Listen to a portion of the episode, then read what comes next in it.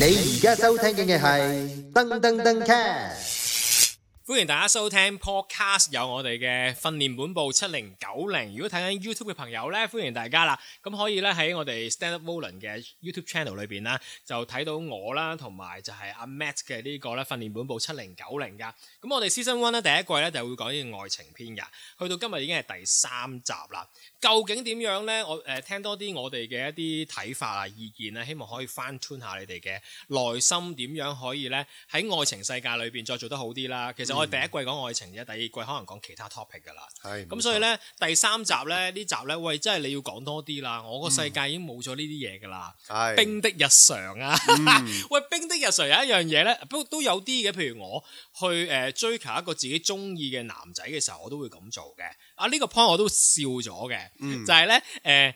誒手機裏邊 keep 住好多咧誒好多好食嘅餐廳推介， 呢個係咪一定要咁做嘅咧？咁我覺得你作為一個兵啦係吓，咁作為一個兵，其實首先你要約到你心儀嘅女神好、男神好啦吓，嗯都已經係誒好難得嘅一件事啊，對你嚟係講。如果唔係就做咗你條女，做咗你個你條仔啦，嗯啦係咪先？嗯咁所以其實變咗每一次你出嚟同佢食飯，你都要好花心機去令到佢留下一個好印象。嗯，睇下會唔會有機會 closing 啊，嗯令到你自己嗯係啦。咁所以呢，你嗰個 list 入邊一定要有某一啲好嘅餐廳，你知道佢中意食乜呢樣嘢，我覺得好緊要嘅，哦，即係合理嘅，合理，非 OK，常合理，記非低常緊要記添。低翻先，大家考。係啊 o k 好。嗯，咁但係會唔會過分地咧？诶、使唔使係每一個菜式都要 mark 定幾間？即係講究新界都總要有一間啦，因為始終你唔知你嘅女神或者你嘅男神中意邊一喺邊區啊，嗰一刻想食啲咩噶嘛？你你點睇咧？我覺得需要嘅喎。誒、呃可能有需要，但係嗱，我我冇諗到咁複雜，我就覺得吓，誒、同得你出嚟食飯，你唔會帶佢啲 cheap 嘢，嗯咁、你都唔會太揀啲山卡拉嘅地方嘅，我自己覺得。嗯通常你都會旺角、尖沙咀，或者你好自動波就會 search 到一啲你覺得近佢嘅地方， 即即我我我我會咁諗啦嚇。嗯你唔需要特登喺每一區十八區每一區都有一間餐廳喺度。譬如你個女神即係搞到係住天水圍嘅，咁、嗯你自不然就會揾元朗、屯門、天水圍嗰啲餐廳邊啲好㗎啦，嗯你自動波識㗎啦呢啲。唔係㗎，冇拖拍嗰啲人咧，真係好多嘢都唔識得咩叫自動波㗎。因為佢其實我都係講去翻第一集講嗰樣嘢，就係、你自己都唔 ready 好自己咧，係你點樣同一個新嘅人相處同埋溝通咧？即係唔好講到淨係做兵咁誇張啦。係即係呢樣嘢好緊要嘅。但係我自己係覺得咧，誒誒唔係話去到頭先你講嗰啲，譬如你話誒、手機一定要有一啲餐廳嘅一啲推介，知道邊對邊啲地方有咩餐廳好食啦。即係呢個我覺得咧，有一樣嘢你可以做得自然啲嘅。嗯即係我自己比較用再成熟啲嘅睇法就係、咧，你只要你平時自己都有一個正常嘅社交生活咧，對事物多啲好奇咧，其實你自然你就會識得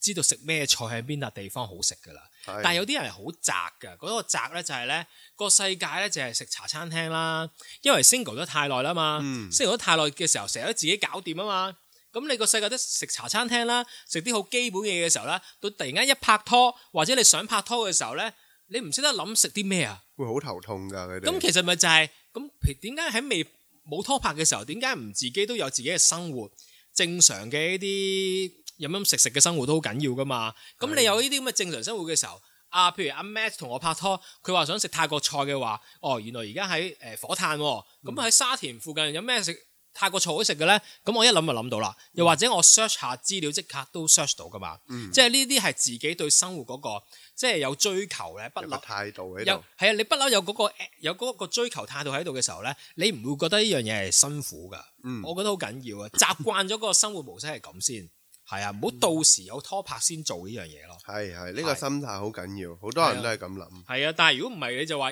你咁樣諗，即係如果好似冰咁樣諗法咧，就係、到時我先喺度 search，或者係我唔我要諗揾定好多資料嘅時候咧，咁你就一世做冰噶啦，嗱，未必㗎，係咩冰係會做好晒 research 㗎，係有分別㗎。 ？OK 哦 OK，冰係一定會有 research 做好晒嘅。但係咁樣會唔會一世都做冰咧？其實我覺得係係會㗎，即係係咯，即係你冇大佬風範啊嘛，正所謂。係啊，即係我覺得係呢啲就係冰冰其實就係一種習慣嚟嘅，我 覺得係啦。當你習慣咗一樣嘢，你就會成為冰噶啦。爭在你個官階係去到邊度嘅啫。官街添啊，係啊，真係會有兵啦、兵長啦、總司令啦，係會有呢啲噶。你你做過咩 status 咧？我最啊我你應最該關唔做兵嘅喎，以你嘅性格都。曾經做過嘅，我都曾經好耐好耐之前中十意三歲嗰陣時係嘛？咁又 冇，哦真係真係即係 都曾經試過好中意一個女仔，咁係你好自然其實做兵唔係佢想嘅，唔係我唔係我嗰刻我想嘅，唔係有啲人想係你，因為真係中意嗰個人啊，嗯咁所以你會不自然咁做個兵。嗯點解你未做要做兵啊？就係因為你未溝到咯。係係啊，但係其實我好想後去到後期啦吓，誒、因為我可以分享少少到後期呢，我真係追咗差唔多一年左右，嗯跟住但係突然間有一刻，真係嗰一刻嘅啫，我係真係瞓醒，叮醒清咗醒，清醒係啊啦，係啊清醒啊，唔我想真再係咁啦。係啊，我就覺得其實中意你嘅話唔使搞一年，係好真心嘅呢句説話。係跟住我即刻 block 晒佢啲 WhatsApp，我冇揾過呢個人。 跟住佢都好突兀，誒點解問翻我轉頭？點解你唔見咗你嘅？即係呢排唔見你嘅，咁你你呢排 block 咗冇你嘅點樣揾佢？佢點樣揾你啊？佢打電話俾我，哦因為同埋嗰陣時係誒識嘅，成日都哦都會見到嘅 O，K，係啦，咦？哇！你真係好獨特啊！啲諗法係即係我我唔想做，即係我覺得你係好不自然嘅，因為你其實做兵係因為你投入咗嗰件事，你係係非常去專注咗 focus，你個世界只係得呢一個人。係你轉唔走啊！係你轉唔翻出嚟，你覺得你你甚至乎覺得嗰個階段你諗第二啲女仔係都係一個罪啊，嗯係啦，即係嗰一刻你就已經係一個兵啦，嗯，誒、其中一個 point 咧，我見到咧就係話咧，即係要緊貼嗰個女神嘅網絡，嗯佢嘅生活啦，係誒啊，無無論嗰個人係出唔出名咧， 如果你想溝佢嘅話咧，即係你覺得如果冰嘅日常係都要緊貼佢，知道佢嘅生活嘅個情況係點樣嘅，係啊，係、當然啦，因為要係投其所好，要投其所好，你知道第一你知道佢習慣，嗯，中意睇乜。如果佢中意 Mira 嘅，嗯咁你要睇下，哦，佢中意某一位成員嗯，咁你就要可能要緊貼某一位成員嘅嘢，你要令到自己有話題，令到佢覺得你哋係 connect 到嘅。係，即係你要好緊貼，哦呢樣嘢啱嘅。係啊，喂，但係你呢個 generation 就話對方可能有 IG 啊，成咧緊貼佢嘅生活啫。去到我呢啲咁嘅成熟階段嘅七零後或者八零後啦，嗯可能對方唔玩 IG 嘅，嗯，都仲 Facebook 而家都少咗人玩啦，你知道啦。啲人好少 post 嘢嘅時候，其實你有陣時會咁諗啦，我會覺得吓，你少知咗佢嘅生活個狀況嘅時候，你又少知咗佢嘅喜好嘅時候，更加你要主動啲去同佢溝通。係其實呢樣嘢都係對你有幫助嘅喎，你就要逼自己同佢主動啲溝通，去了解呢個人，而唔係透過網絡去了解呢個人咯。即係嗯我覺得，如果我用成熟嘅角度去去勸翻我哋我我對成熟嘅人嘅朋友嘅話，嗯我就會用呢個方法啦。但係去到呢一刻，你要睇人哋想唔想同你溝通 啊，即係 因為依家做緊兵啊嘛，大係佬嗯啊個個係 Ivy 死嘅嗬，Ivy 啊成日都 block 人㗎，係咩？係啊，嗯聽佢同人嘅傾咗兩句，覺得嗰個友唔得咧，咁佢你去死啦，咁啊 block 咗佢㗎啦。我有時都會㗎，冇 你佢冇佢冇講呢句講嘢啊，佢直接 block 嘅，唔係唔係我我我我我要 over 啲，好似 drama 啲啊嘛！你去死啦咁 block 咗佢， 但係你嘅內心係咁諗嘅，佢啊佢佢嘅內心係低能嘅呢條妖友，白痴啊咁樣，係啦係啦，所以真係係咯，如果唔唔唔觀察佢嘅日常，佢又唔又冇得機會同佢溝通，真係好難溝到女或者溝仔嘅喎。係㗎。其實我覺得呢啲嘢都係睇你本身你有幾多料嘅咋，呢啲 真係我好中意佢留佢咧，佢話佢佢其中有一個 point 咧，佢寫到寫出嚟嘅 match，佢話咧你要咧亦喺女神面前，若每次每樣嘢都係表現表現得好開心同埋好樂觀。係啦，唔可以有點解情呢 緒，點解咧女神都有情緒，點解你唔可以有情緒去做兵？因為你做兵，你嘅責任就係要令到女神開心，你唔可以俾煩惱個女神啊。因為其實個女神，你喺佢面前，你係冇冇情緒可言，你冇地位可言，你明唔明啊？只要你喺佢面前發一次脾氣，我可以幾肯定佢唔會想再見到你。嗯，係啊，咁如果想發脾氣都要死忍，你只能夠忍咯，因為你放棄咯。或者自己搣自己大髀啦。誒、忍又住又或者可以咁講嘅，其實有時啲女神所謂嘅女神其實都有個光環喺度嘅。其實我哋唔好淨係講女神啦，男神都得嘅，嗯係啦，即係佢哋都有個光環喺自己嘅頭頂度嘅，覺得我同得你出去，嗱，好坦白講，有時佢哋嘅心態，我同得你出去一定係有啲着數嘅嗯，可能食啲好好食、好免呃誒啲貴嘢啦，嗯可能有禮物收啦。嗯咁其實佢哋以呢種狀態出嚟，佢哋對住你呢就好少可會有情緒嘅。嗯對得你如果有情緒嘅話，第一你係好煩厭，或者你真係好毒 L 嗰啲有樣睇嗰啲呢，嗯我真係好唔中意你，咁啊對你有情緒。但係呢啲發言佢哋都唔覺得係有嘢嘅，反而覺得女神同你 connect 緊溝通緊添。嗯咁咁既然係咁嘅話，一係呢就係對你有啲嘢啦，一係就對你有啲意思。嗯即係你可能有機會㗎，咁就會向你表達多咗自己嘅內心世界，咁自不免就有情緒。嗯但係 even 佢點表達都好，你都係要氹翻佢咯。嗯佢要嘅，佢得到嘅嘢就係你要令到我開心，嗯係啦，咁樣咯。我覺得男女拍拖咧，男仔好叻嘅一樣嘢，到而家都係咁嗰啲人，就係咧夜食飯食到幾夜都好啦，真係會送嗰個女仔送到佢翻屋企嘅喎。即係譬如你住柴灣，但係你女朋友係住屯門嘅話，嗯， 即係咧係咪都仲係咁樣㗎？唔可以攞個中間點咩？嗱，其實你都識搭港鐵㗎，阿女，我送到你去港鐵站咪得咯？點解要送去到屯門站，去到你屋企，然後我就要坐 落翻去站咧？所以我覺得男女拍拖咧好叻啊！你哋，我男男拍拖冇呢啲嘢㗎，真係。唔係啊你問我呢，我覺得呢個呢係做壞規矩嘅，係啦，我會覺得係做壞點規矩嘅。解你咁都有拖拍㗎？唉你你真係唔係呢個年代㗎，Matt？ 咁啊？我係 OK，我係真係覺得做壞規矩嘅成件事。係，我呢，我我拍拖啦吓，誒、呃我都當然我試過呢個階段嘅。我細個嗰陣時，我都真係會送個女仔翻屋即係如果企啊你。住柴灣，你真係會送佢去屯門嘅。嗱，so far 我以前細個呢，就同同呢個以前 send SMS 嘅世界一樣嘅係。我知道你住太遠就 bye 噶啦， 即係好 practical 啊！呢條 仔。即係唔係因為你你你要睇你能力範圍啊嘛，乜都要錢噶嘛，大佬啊搭車都要錢噶嘛。咁你會選擇一個 SMS，呃因為唔同台你都都要搞到冇得係冇得再深深入落去嗰陣時，更何況我嗰陣時我細個一路住九龍區嘅。如果你同我講你住元朗嘅話，我我唔會即係就算話知你摁靚，除非真係靚到靚到冇辦法啦，冇辦法拒絕啦。如果唔係，我會即刻 stop 咗自己咯，嗯唔好嘥時間啦 你。喂，大佬放學都四五點啦，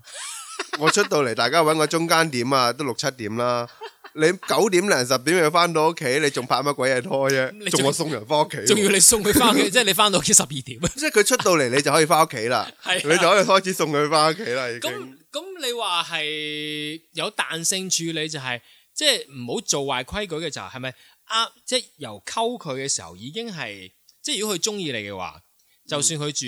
元朗、屯門，你住柴灣都好啦，即係送到去到港鐵站就即係可能同佢溝通一聲定點樣？你覺 得？或者咁講啊，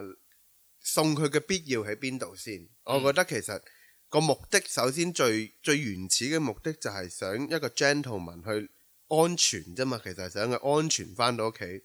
但係其實你可以抽身諗一諗成件事，佢未拍拖嗰陣時，佢都一樣可以好安全咁翻屋企，啱唔啱先？你又啱喎呢個世界未有你出現嗰陣時，佢都係咁樣翻屋企嘅係。啦，點解你要咁作狀做咁係多咯，嘢咧？唔好搞咁多無謂嘢啦。又或者，除非有時真係玩到好夜，兩點幾三點，我覺得係冇問題嘅。但係我嘅做法係，我會俾二百蚊佢搭的士翻屋 企咯。係，我係真係會咁樣做，即係我覺得 但係啲女仔唔會話你無情咩？唔係哇，無好好唔浪漫啊！呢條友咁樣咧，其實我覺得咁樣仲浪漫啦。即係即係唔係唔係話用唔係用錢達人啊？係即係我覺得其實如果你識諗嘅話，你會覺得其實個男仔都辛苦咯。嗯。即係其實個男仔係會，哇！大佬你住天水圍，我住柴灣，咁其實我咁樣送你翻屋企，我其實我自己要翻翻嚟，其實呢度講緊四個鐘係喎。啊，其實你識諗嘅話，你都唔會咁樣糟即質係個如男果仔。係啦，如果個女仔係都係想同你發展識諗嘅話咧，係啊，都會錫你，不如攞個中間位或者真係喂送我上車得啦，唔好搞咁多嘢啦。係啦啊即係反而呢啲女仔就真係追得過啦。係係啦誒或者咁講啦，誒溝嘅階段呢，有時係我哋係好不經意係唔你完全個世界得呢個女仔或者呢個男仔度呢，你係會好願意同佢搭好遠嘅車翻屋企，因為你哋未了解嘅過程，你好想透過一個搭咁耐車嘅情況，可以傾多啲偈啊，了解多啲嘢啊，嗯各方面啦、你會好願意嘅。咁但係其實呢個位冇問題嘅，嗯。但係我覺得啊，誒、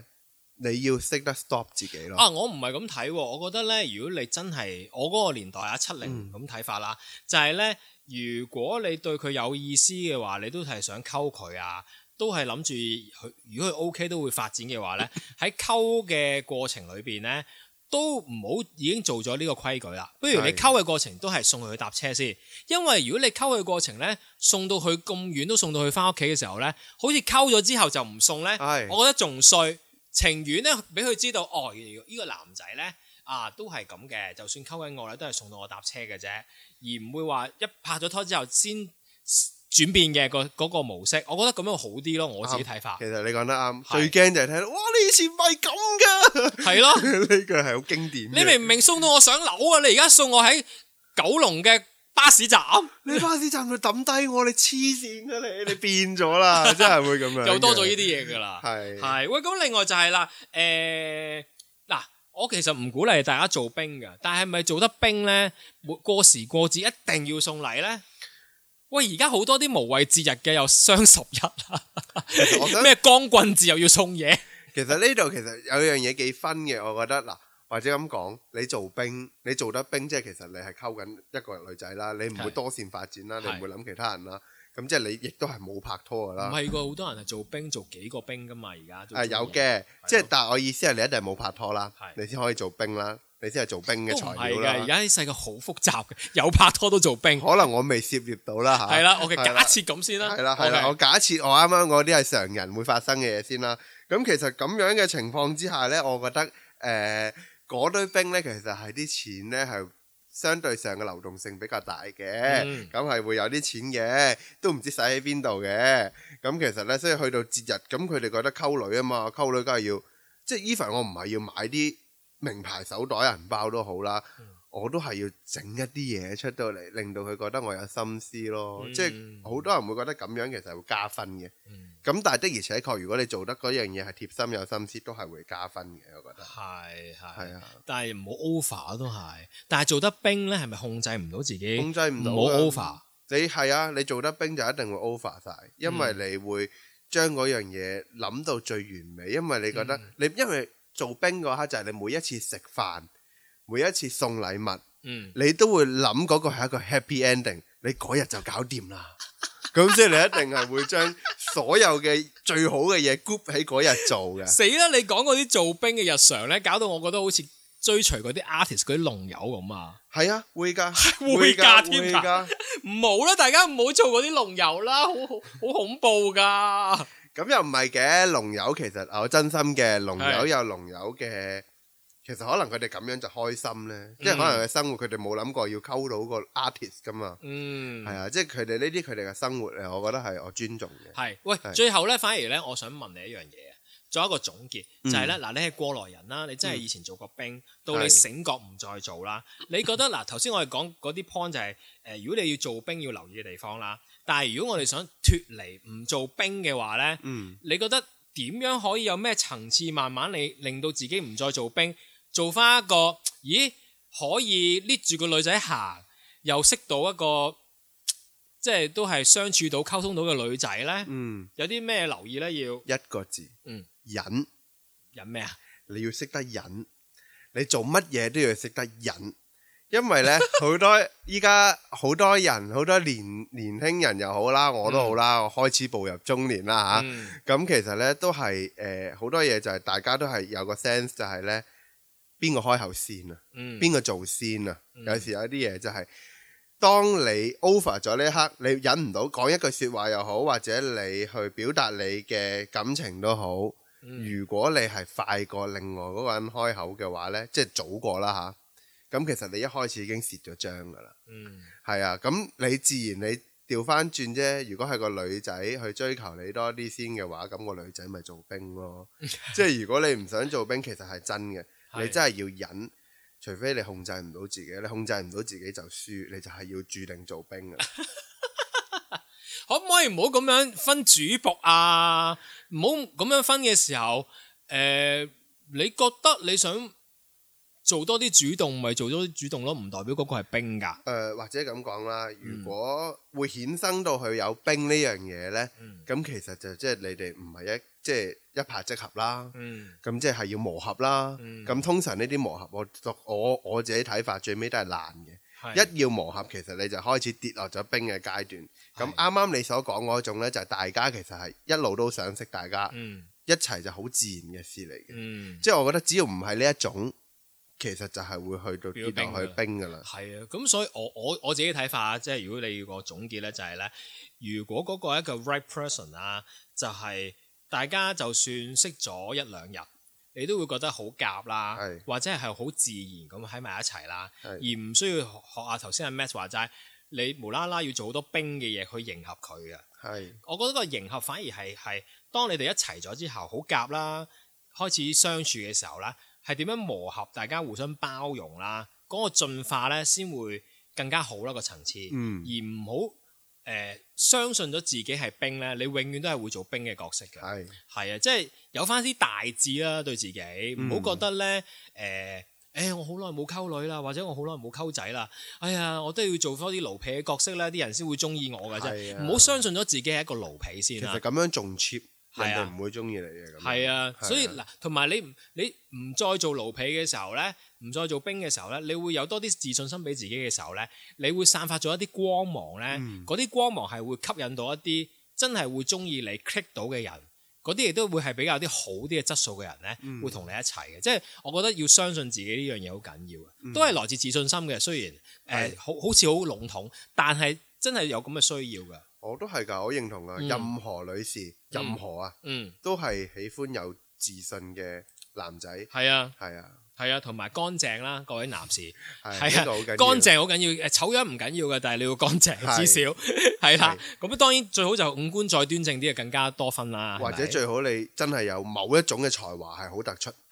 都係偏方面，毒即係唔係毒龍 傳有時有啲可能音樂才華啊各方面。即係其實我覺得男人呢， 啊專心去做一樣嘢。啊就算你係假設啫，接紙都好，你接到好認真嘅話呢係，你係真係專業、好認真，其實都會有人欣賞咯。係。係啊咪，真係唔係講笑嘅，係認真嘅呢件呢、個呢啲 point 啊！希望大家咧，如果想重温嘅話咧，自己 podcast 裏邊不斷聽啦，因為係 podcast 最好嗰樣嘢就係可以你不斷重温翻嘅。冇咁錯，嗯嗰啲 point 咧係即係對你係有幫助㗎嚇。好，下一集咧，喂，下一集咧，我哋因為都會誒呃十二月十三號出街啦，嗯即係仲有十零日到就係聖誕節㗎嘛。聖誕節咁所以我哋咧就會講一講節日下嘅戀人啊，係即係過時過節有啲咩要留意咧。咁希望我哋下一集喺訓練本部七零九零再同大家講，好，拜拜。你而家收聽嘅係噔噔噔 c a